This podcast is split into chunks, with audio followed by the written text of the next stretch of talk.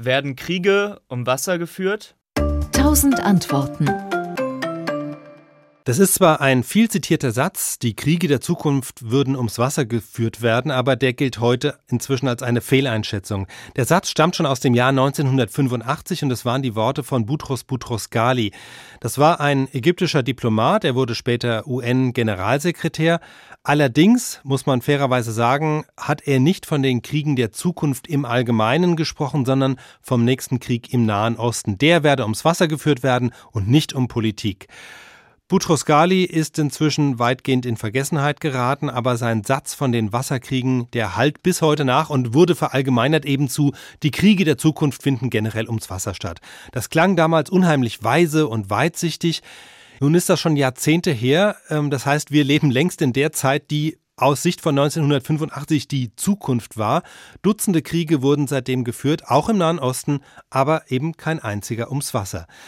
Was es natürlich gibt, sind Konflikte ums Wasser. Also vor allem immer dann, wenn Staudämme gebaut werden, die sorgen für Spannungen zum einen im Staat selbst, da wird Natur zerstört, Menschen werden umgesiedelt aber es entstehen auch internationale Konflikte, also zum Beispiel Äthiopien staut den Oberlauf des Nils, dadurch sieht sich Ägypten bedroht, die Türkei staut Euphrat und Tigris zum großen Ärger von Syrien und Irak. Und da wird es schon mal laut, da wird wie im Fall des Nils auch mal mit Krieg gedroht, aber am Ende findet er dann bisher zumindest doch nicht statt, denn dazu haben die meisten Staaten eben doch meist genug andere Probleme.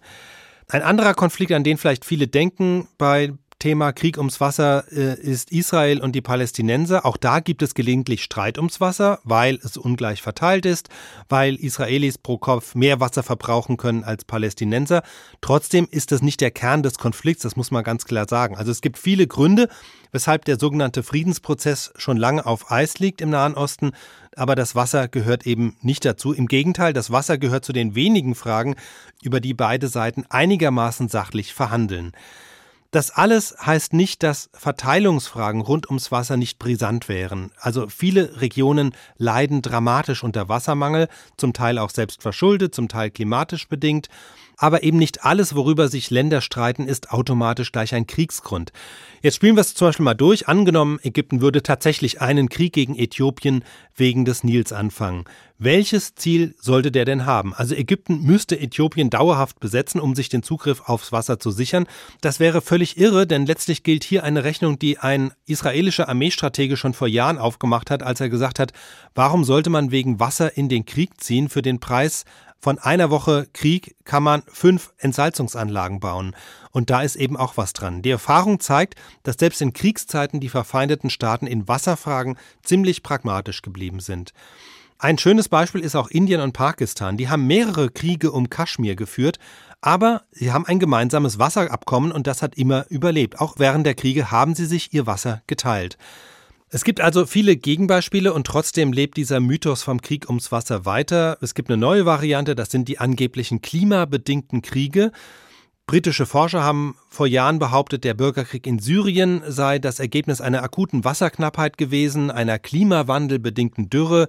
Die hat dann zu Aufständen geführt gegen Assad. Aber das haben Leute dann genauer überprüft und kamen ziemlich schnell zum Ergebnis, dass dieser Zusammenhang zwischen Dürre und Bürgerkrieg an den Haaren herbeigezogen war.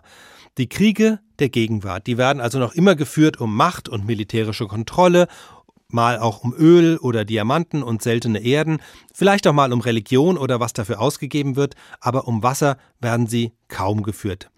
SWR Wissen. Tausend Antworten.